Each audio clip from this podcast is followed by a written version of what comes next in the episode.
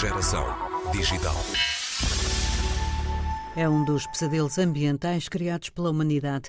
A quantidade e variedade de plásticos que acabam nos oceanos e que acabam com a vida nos oceanos. Hoje falamos de uma iniciativa no norte de Portugal. À semelhança de outros projetos, este olhou para o plástico que dá à costa ou que existe perto dela, como matéria-prima para fazer algo, neste caso para fazer sapatos. Procurou depois os especialistas do calçado e avançou para um produto que é personalizado pelo cliente antes da própria produção. As vendas fazem-se pela internet e há clientes de muitas paragens. Chama-se Skizo, a startup portuguesa que vamos conhecer hoje. Foi fundada há dois anos por André Facote e Andreia Coutinho, uma empreendedora licenciada em jornalismo a quem obviamente perguntamos como é que uma mulher da comunicação acaba no empreendedorismo com uma forte componente ambiental e social. Eu sempre tive, aliando aqui a este lado um, da sustentabilidade, sempre tive, por assim dizer, uma veia empreendedora, uh, o que me deixava sempre um bocadinho aquém nos meus, no meu trabalho dito tradicional, não é? Um, não tinha todo o trabalho que eu tive, tanto em comunicação como na empresa antes que, que eu e o André uh, tínhamos também fundado, não tínhamos impacto uh, na comunidade nem ambiental nem social. Uh, e isso deixava-nos sempre um, aquele sentimento de querermos fazer algo mais. E foi aí que, entretanto, juntando o facto de termos nos tornado pais, e amantes do mar sabíamos quais os números alarmantes e completamente assustadores não é? Até uh, os estudos que dizem que até 2050, se não fizermos nada, vamos ter mais plástico no mar do que peixe. Foi tudo uma sequência e realmente o gatilho foi quando nos tornámos pais e numa das idas à praia, por exemplo, com o nosso filho na altura de hum, quase dois anos de idade, o Lourenço começou a, a, apanhar lixo que estava no areal e a tentar pôr à boca. E foi sem dúvida um clique para fazermos algo mais, mais um do que querer um dever e deixar e querermos deixar então um legado uh, diferente. E vai daí criaram esta startup. Que nome é este? Esquizo, a palavra original é italiana, uh, apenas a portuguesamos, digamos assim, a grafia é diferente, mas a fonética uh, é esquizo, vem de um, esboço, e então adaptámos ao português, ficou esquizo, e realmente é o que nós damos, é o que nós oferecemos aos nossos clientes. É um esboço, porque no, o nosso calçado uh, é 100% personalizável, e então nós apenas oferecemos um esboço, a oportunidade depois do cliente então criar a sua própria sapatilha e ser completamente personalizável pelo cliente. Quer a recolha do plástico, quer aquilo em que o transformam, tem, tem os seus quês, eu diria, porque hum, para já há logo o desafio de recolher o plástico, imagino que isto seja um desafio para a empresa, e depois a seguir há todo um cuidado em fazer produção local, artesanal, eh, personalizada e fazer até a retoma do produto quando, quando a pessoa que o comprou já não o quer. Foi tudo pensado assim do início e está a dar certo?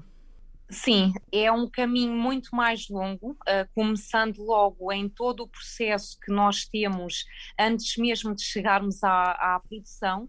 Uh, antes do, do fabrico de, do, dos nossos produtos, ao contrário de outras marcas que seria mais fácil uh, e também menos custoso a nível económico uh, comprarmos o têxtil e mandarmos produzir, nós temos todo um processo anterior Uh, muito moroso, que é desde a recolha, a separação, a descontaminação, a transformação. Temos todo este processo, que não é fácil a todos os níveis, nomeadamente a nível logístico. Nós na Sequizo somos para já a tempo inteiro só eu e o André, porque trabalhamos depois com tudo o que é com as fábricas, com, na recolha com grupos de, de, pescadores, depois com uma empresa que trata do plástico, depois com outra que faz a transformação.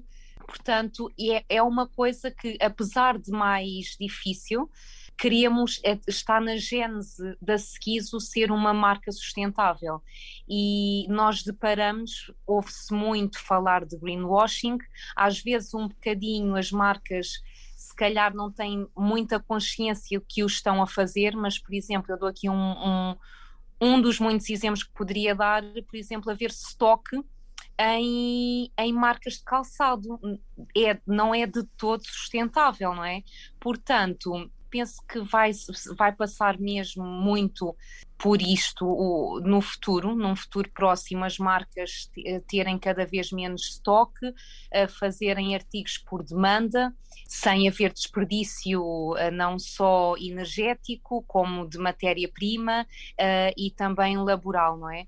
Uh, portanto, todo este processo é muito mais, dá-nos mais um, trabalho, digamos assim, a todos os níveis, uh, e é mais uma barreira, mas também é aquilo que nos difere enquanto uh, marca sustentável e causa também. Vocês ficarão, de certo, com a consciência muito tranquila. O que eu pergunto é, do ponto de vista da sustentabilidade financeira da vossa empresa, da vossa startup, Uh, acha que isto vai dar certo porque este não é um produto barato, não é virado para as massas, não é muito fácil ainda, eu diria, um, encontrar os consumidores que reconhecem o real valor da sustentabilidade ambiental e estão dispostos a pagar por ela e podem pagar por ela. Uh, sem dúvida que também é, era um dos nossos problemas, digamos assim, se bem que o que nós vemos é consumidores cada vez mais conscientes e que dão valor uh, a tudo o que é feito a este nível de sustentabilidade e ao que estamos a fazer a nível de solucionar um problema, que isso também é muito importante quando está por trás de uma marca, é o problema e se realmente estamos a solucioná-lo portanto, aí temos tido um ótimo feedback e, ao contrário das nossas expectativas, temos uh, talvez meio-meio, 50% de vendas para Portugal e, ou, ou, até um pouco mais, e o restante para um, os países no estrangeiro. Ao contrário que nós pensaríamos, porque inicialmente pensámos que não era de todo um produto para Portugal, porque apesar de não sermos caros para aquilo que somos, não é? para aquilo que, que o nosso produto é, como é óbvio para o bolso, digamos assim, de, de um português, não é? Não é fácil adquirir e nós nunca vamos, nem queremos competir com marcas de fast fashion, não é? Eh, como é que se faz a recolha do plástico? Inicialmente um, só fazíamos a recolha do plástico a nível do oceano e aí nós trabalhamos com grupos de pescadores porque já sabíamos, uh, eu por exemplo tinha trabalhado também junto de uma, enquanto jornalista, junto de uma comunidade de pescatória e sempre foram comunidades que, de quem nós estivemos próximos e sabíamos que acontecia muito o facto dos pescadores apanharem o lixo sem querer né, nas suas redes e voltavam a largá-lo no oceano. Isto não apontando o dedo, porque isto é, é uma questão de um, o fazerem Uh, o voltarem a largar o lixo é uma questão de educação é? e, e, de hábitos, porque sempre foi assim. E então queríamos aqui também aproveitar este.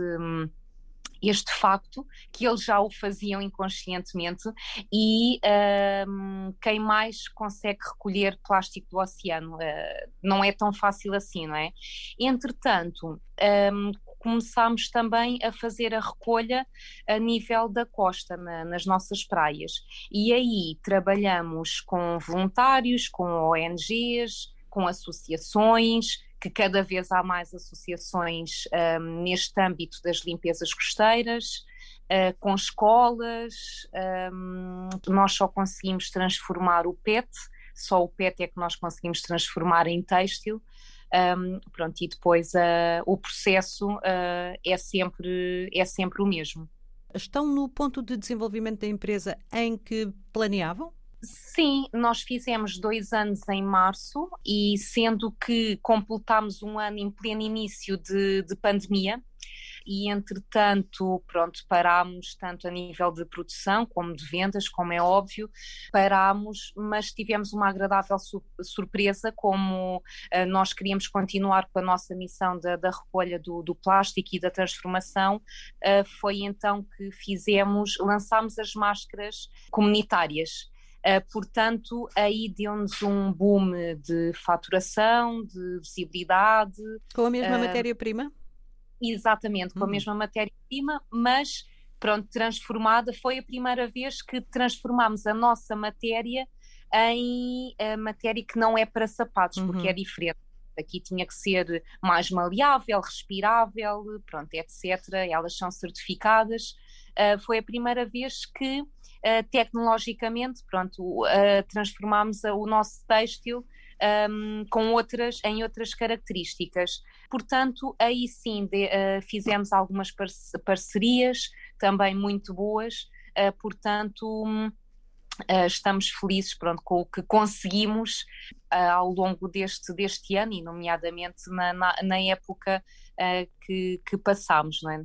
Então estamos precisamente nesse ponto de, de, viragem, digamos assim, e de crescimento uh, a nível, por exemplo, de, de investimento até agora tem sido somente com capital próprio um, e como temos muita investigação e inovação, isso acarreta sempre muito investimento, e então agora estamos ainda em fase de conversações um, em rondas de investimento, para pedirmos investimento. Portanto, um, estamos a estudar uh, e queremos num futuro próximo estar uh, talvez termos uma loja física, uh, internacionalizarmos mais a marca, uma vez que só chegamos ao estrangeiro, temos muitas vendas um, ehm, fora de Portugal, mas só chegamos lá através de redes sociais.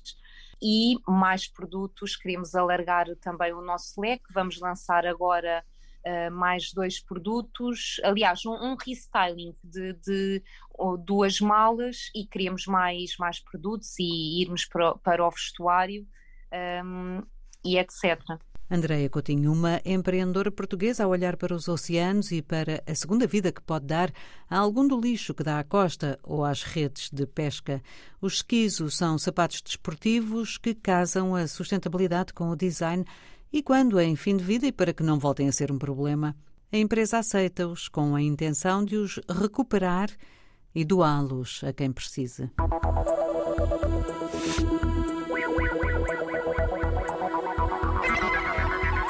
Geração Digital.